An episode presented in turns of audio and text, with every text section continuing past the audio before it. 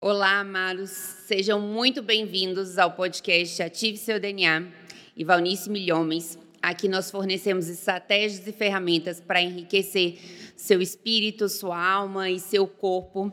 E nós estamos na série Identidade. E o episódio de hoje é Você foi escolhido. Imagina que episódio incrível! Você vai aprender tudo hoje sobre você foi escolhido, qual é a sua verdadeira identidade. Então, tudo isso hoje aqui, hoje sobre a crise de identidade que nós vivemos hoje no mundo, nós vamos perguntar sobre tudo isso hoje. Você vai aprender tudo isso agora, então fique aí de olho. Então nós já vamos começar. Não esquece de compartilhar, de curtir aqui esse canal e compartilhar esse episódio com todos os seus amigos, conhecidos e com quem você conhece, que quem está passando por alguma dificuldade, algum problema de identidade, compartilhe também é, e curta. Então vamos lá, já perguntando, já começando as nossas perguntas. Vamos começar primeiro, antes de tudo, gostaríamos de indicar esse livro, que é um livro incrível aqui. Esse livro é um livro que todas as pessoas, é, nós aconselhamos para todas as pessoas, sugerimos para todas as pessoas, desde um, um novo crente até um crente muito antigo, até não crente também. É, a apóstola Valnice, ela escreveu esse livro para um novo crente. Mas eu posso dizer que uma pessoa não crente, não cristã, um novo, um velho, todas as pessoas deveriam ler esse livro, porque é um livro maravilhoso.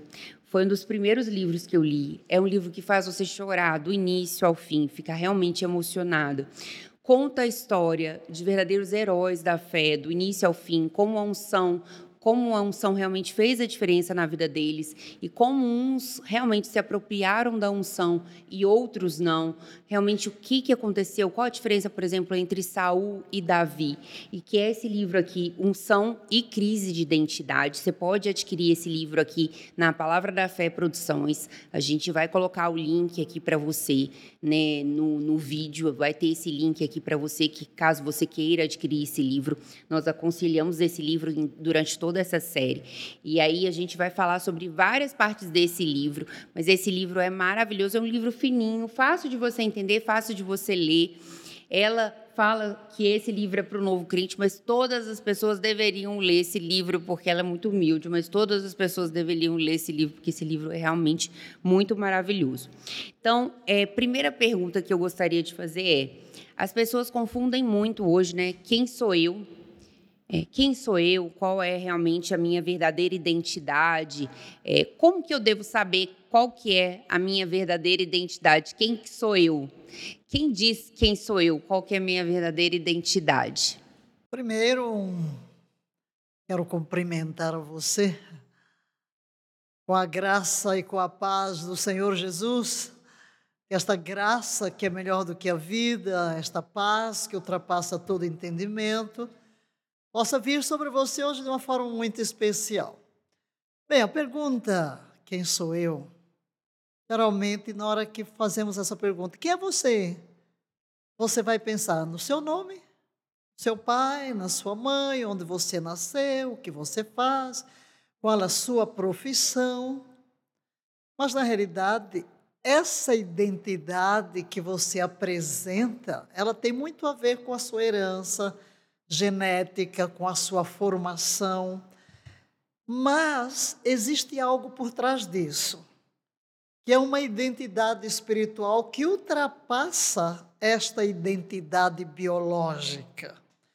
Porque, como nascemos no pecado e temos muitas áreas desestruturadas em nossa vida, muitos conflitos, muitas vezes não nos vemos como Deus nos vê. Nós nos vemos como os nossos pais nos viram, nossos professores. Projetamos uma identidade a partir das nossas muitas experiências. Quem sou eu vai muito mais além do que aquilo que inicialmente você pode descrever como a sua identidade.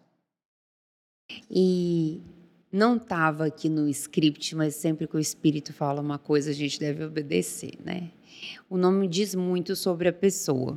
Então, quando nós falamos Deus e Yahvé, é Ele que vem. Quando nós falamos outra coisa, é a pessoa que vem. Então, o nome diz muito sobre a pessoa, né? O nome chama aquilo que ela é. Então, o nome hoje é, diz o que a pessoa é, e o nome tem muito significado. O nome tem muito significado. Os judeus já davam esse significado, a escolha do nome é muito importante na cultura, né, na cultura judia, pelo significado do nome. Então, quando a gente chama a Deus, a gente é, está chamando a Deus. Quando você chama a Deus em oração, você está chamando a Deus, você crê em Deus, então você chama a Deus. E hoje a gente vê na cultura, por exemplo, que quando a gente chama uma pessoa, a gente muitas vezes chama o apelido.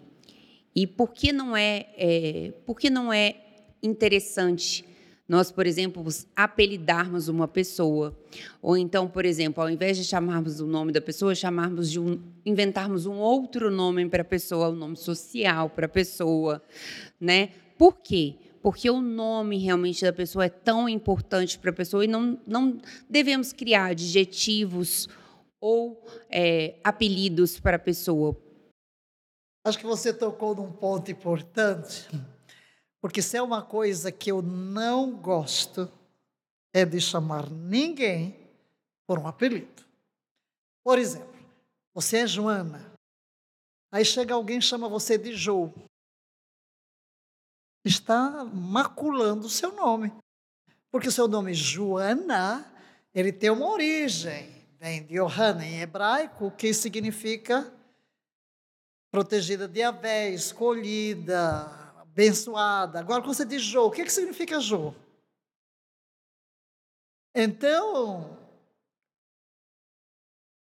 Júlia, eu tenho uma sobrinha, né, Júlia. Quando ela pequenina começava a chamar Juju, eu caí logo em cima. Não chame a menina de Juju, porque Júlia tem um significado, mas Juju tem o quê? Eu sei que você está se referindo aos adjetivos, mas é, é, aqui está a razão porque eu não gosto de tratar ninguém por um apelido.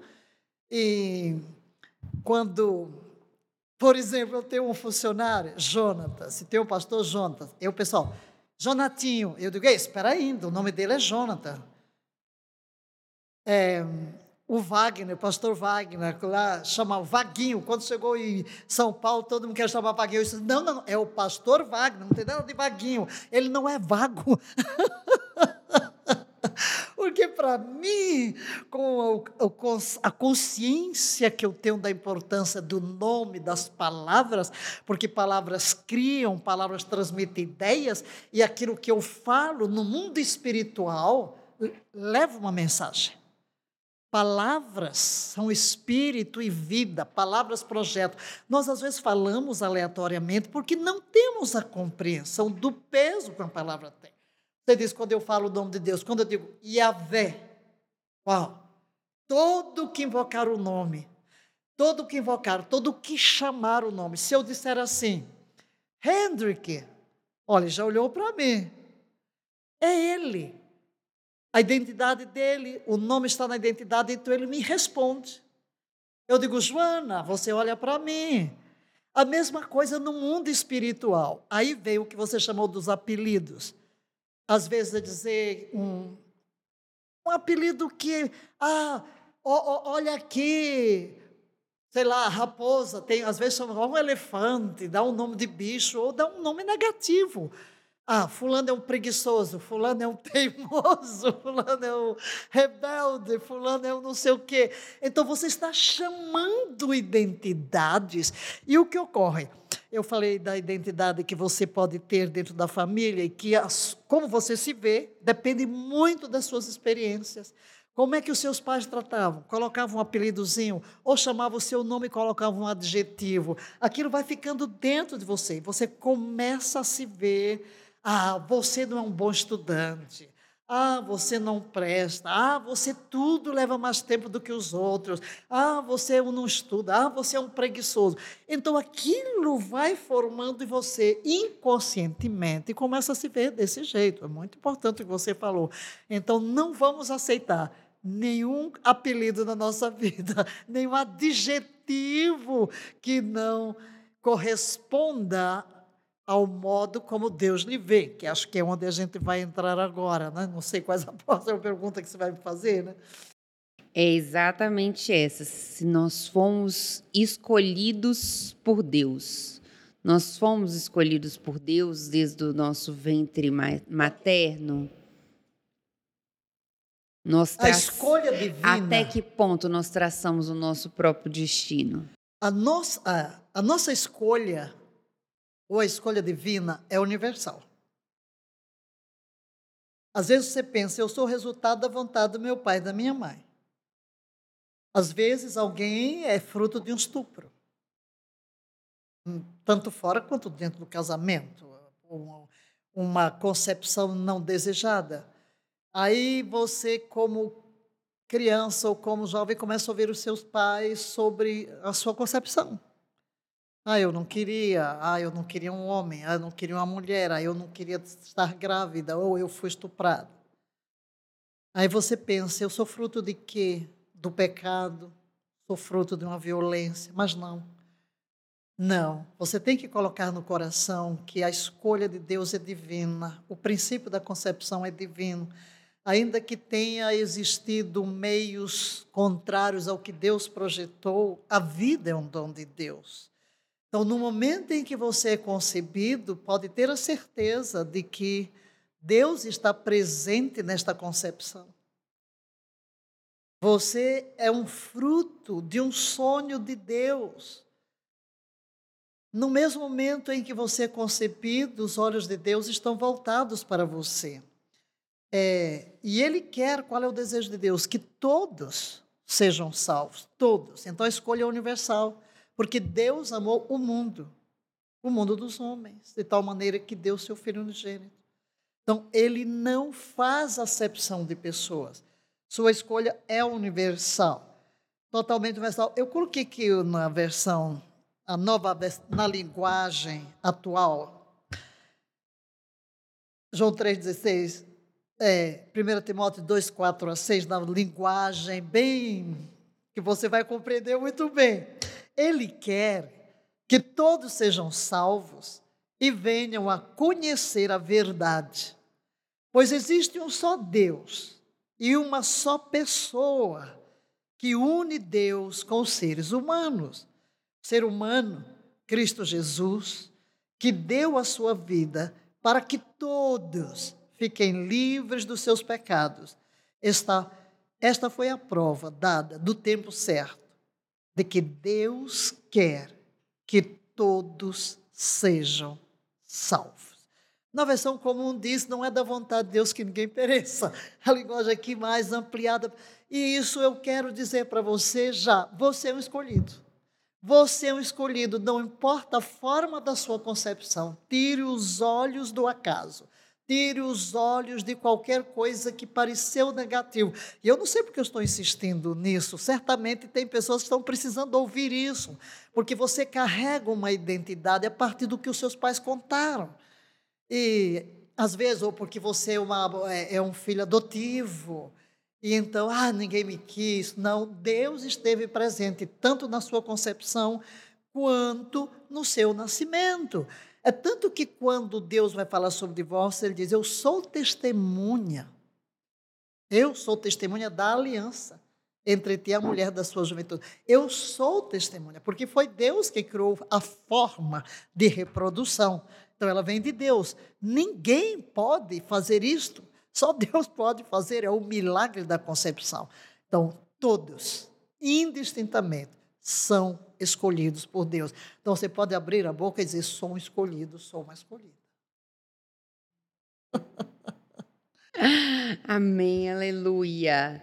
A gente vive, nós todos vivemos hoje numa grande crise de identidade no mundo, né? Hoje, é, Satanás realmente está atacando essa crise de identidade no mundo. Nós passamos por um momento que as pessoas não sabem né, se, é, se são homens, se são mulheres. Nós, a minha afilhadinha chegou em casa e ela falou para mim: Didi, será que eu tenho. Ela tem nove anos.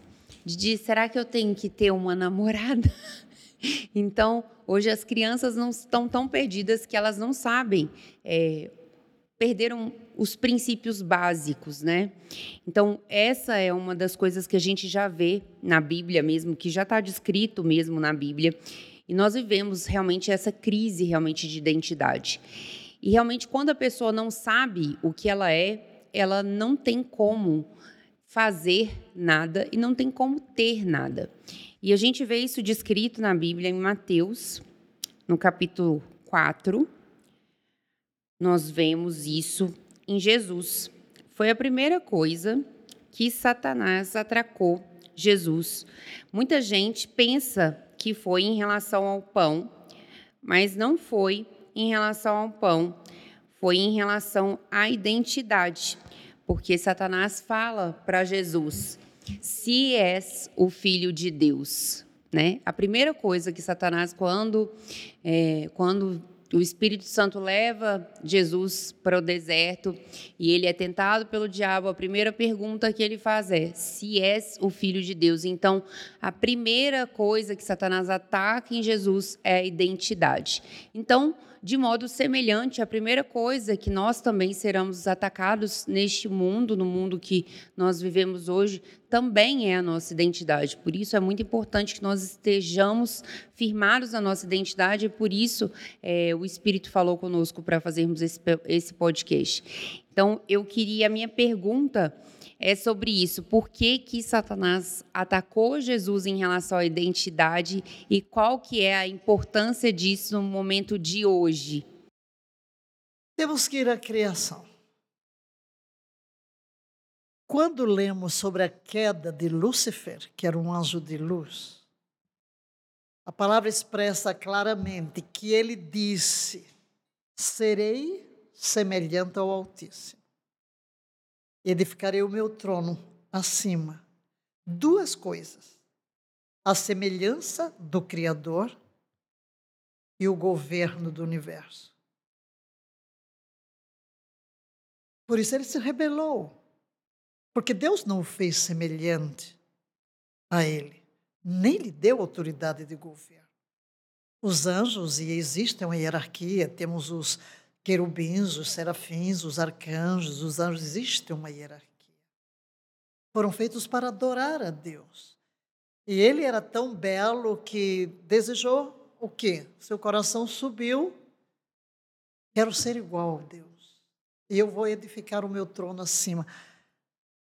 Só que quando Deus vai criar o homem, Deus diz: façamos o homem segundo a nossa imagem e semelhança e tem nele domínio. Duas coisas que Deus delega ao homem e Lúcifer quis: semelhança e governo. Ora, quando ele viu isso, ele foi tomado de quê? Se ele se rebelou contra Deus, ele engendrou um projeto de trazer a habilidade que vem com a imagem de Deus do homem para si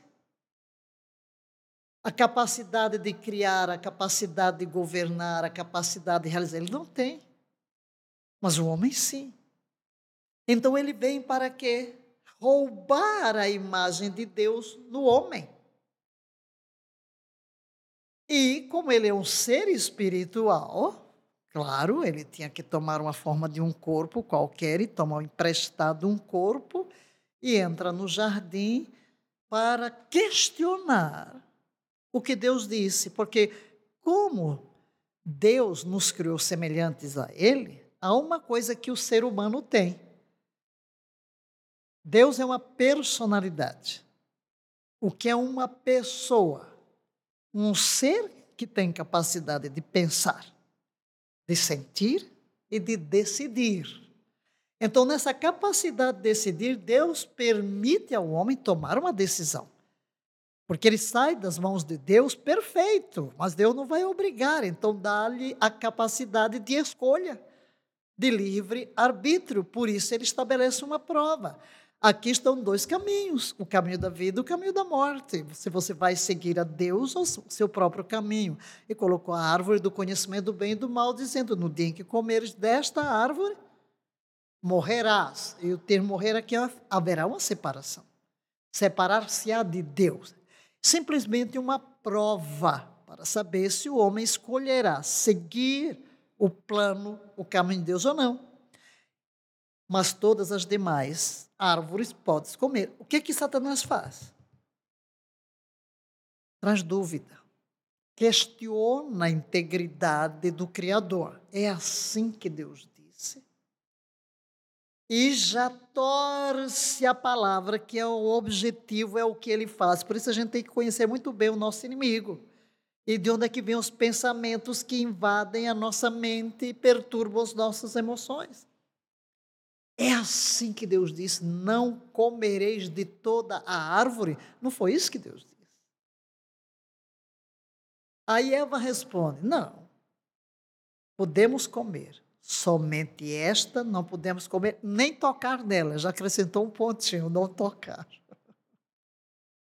Porque no dia que comer, vamos ver. Ah, não, não, não. Aí entra o questionamento. Não é, é não, não, não, não. Na realidade, vocês não vão morrer. Vocês vão ser como Deus. Qual é o objetivo Satanás? Ser como Deus. Então, o que é que ele insuflou dentro do coração do ser humano? O mesmo desejo, o orgulho. Eu, eu, eu. Orgulho. Sereis semelhante a Deus, conhecendo bem o mal. Como quem diz, Deus quis privar vocês. E aqui ele vem exatamente para tirar o homem dessa comunhão com o Criador e passar a usá-lo, manipulá-lo. Por quê? Porque a semente da rebelião vai entrar dentro dele. Na realidade, ele planta no coração do homem uma semente que é a semente que é a palavra. Todas as sementes de identidade são plantadas com palavras. Então, agasalhadas no coração, elas se materializam. Então, Satanás odeia o homem. E porque ele odeia o homem, ele vem aleijar a identidade. Aleijar a identidade com o quê? Por exemplo, o estupro, que a lá no ventre materno, a mãe já vai projetar o que? Rejeição, raiva.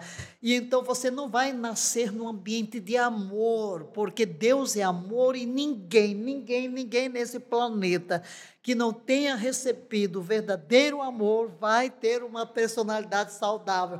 Tem que passar por cura. Tem que passar por cura, porque começa a se ver a partir dessas experiências amargas. Aí vem as feridas, a ferida da rejeição, a ferida da agressão, especialmente na primeira infância, às vezes dentro de casa, às vezes na escola. Então, esse é o que Satanás vem para quê? Impedir que o homem reflita aquilo para o que foi criado. E o que é que Deus quer? Que reflitamos a sua imagem. É interessante, é preciso notar que Deus realmente tem os olhos voltados para nós. Eu vou ler aqui Salmo 139, 16, que diz: Teus olhos viram meu embrião e em teu livro foram registrados todos os meus dias, prefixados antes mesmo que um só deles existisse. Então Deus tem um plano maravilhoso. Deus tem um plano maravilhoso para a sua vida. Deus é Pai. E mesmo que você se desvie, Ele, ele está atrás de você o tempo todo. Deus toma a iniciativa de nos buscar. Por que Ele tomou a iniciativa de mandar Jesus? Porque Ele toma a iniciativa porque nós mesmos, por causa desse aleijão, não temos nem consciência do Criador, que Deus nos ama.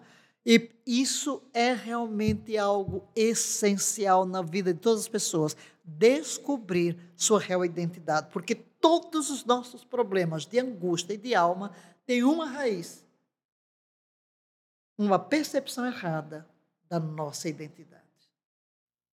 E o que podemos fazer então para mudar isso, esse problema na identidade? Você fez uma excelente pergunta. E vamos lá. Tudo começa com um encontro com aquele que é o seu Criador que lhe formou. Esse encontro é o um encontro com Jesus. Primeiro, reconheça que é pecador. Porque é o pecado que maculou a nossa imagem. Somos pecadores. Davi disse: Eu já fui concebido em iniquidade, em pecado me concebeu minha mãe, desde o ventre materno. Então, como nascemos como pecadores e Satanás vem distorcer, nós não temos condições de encontrar nossa identidade sem nos encontrar com o nosso Criador. Jesus, Ele é a palavra eterna, e o Evangelho de João diz que ele estava no princípio com Deus, o Verbo era Deus, todas as coisas foram feitas por Ele. Então, esse Cristo que veio, se tornou seu irmão, você precisa chegar a Ele e dizer verdadeiramente: Eu reconheço que sou um pecador, eu me arrependo do meu pecado. Senhor Jesus, eu não sei governar a minha vida, não sei quem eu sou, mas eu olho para Ti, Tu te tornaste meu irmão, tomando um corpo como o meu, vivendo como eu vivo, nasceu como eu nasci, estás aqui na terra. Realmente eu reconheço que em ti que eu vou encontrar a minha real identidade. E uma vez que você entrega a sua vida a Jesus, a Bíblia diz que você nasce de novo. Você pode não entender isso, mas eu vou lhe dizer agora. Ali no Éden, Adão nasceu puro, santo, perfeito, semelhante a Deus. Satanás chegou e lançou outra semente. Qual a semente? Do pecado lançou através de uma palavra. Nasceu dentro do homem um novo homem para a morte. Ele que foi gerado em vida nasceu agora na morte, separado de Deus, corrompido em sua natureza. Agora, você e eu nascemos no pecado. Em pecado me concebeu minha mãe. Aí o que ocorre para um recomeço? A real identidade tem que partir de um recomeço neste encontro, em que uma semente é plantada dentro de nós. É a palavra. Esta palavra é uma pessoa essa palavra é Jesus, mas vem, como eu estou falando para você, ela vem em forma de palavra. Eu estou dizendo, Jesus amou você, você é um escolhido, os olhos de Deus estão voltados para você. Ele diz: com amor eterno te amei, com cordas de amor te atraí. Se tu fosses a única pessoa no mundo, eu viria só para ti, eu morreria só para ti, porque tu és um projeto que nasceu para dar certo e os meus olhos estão postos sobre ti. Então é a palavra e você abre o coração e o Espírito Santo vem dentro de você. Se você diz sim, eu creio, Jesus, eu reconheço que tu és o Filho de Deus, eu reconheço que tu me amas, eu aceito este amor e eu rendo a minha vida, entrego a minha vida a ti. Nesse momento, o Espírito Santo faz um milagre dentro de você. Ele une a palavra e dá união entre o Espírito Santo e a palavra de Deus dentro do seu espírito humano há um novo nascimento. Você é transformado instantaneamente, é um milagre. É um novo nascimento. Neste momento você se torna uma nova criação. E a Bíblia diz: se alguém está em Cristo, nova criação é. As coisas velhas já passaram, eis que tudo se fez novo. Novo nome, nova identidade, novo Senhor, nova vida. É assim que você vai restaurar a verdadeira identidade. É o princípio. Então, amados, vocês que estão vendo esse podcast, essa série incrível, conseguiram ver que vocês foram sim escolhidos desde o ventre materno que realmente Deus é amor e escolheu vocês. Vocês são escolhidos, abençoados, foram redimidos. Deus deu seu filho para que você pudesse ser salvo. Então não perca essa série. Se você conhece alguém que está passando por algum problema de identidade, alguma crise, algum problema sério, algo sobrenatural que você conhece, que você acha que é importante conhecer essa série, ver, compartilha, curta o canal, não esquece de curtir o canal, compartilha esse episódio e não esquece de ficar atento para assistir os próximos episódios dessa série. Então estamos esperando você no próximo episódio.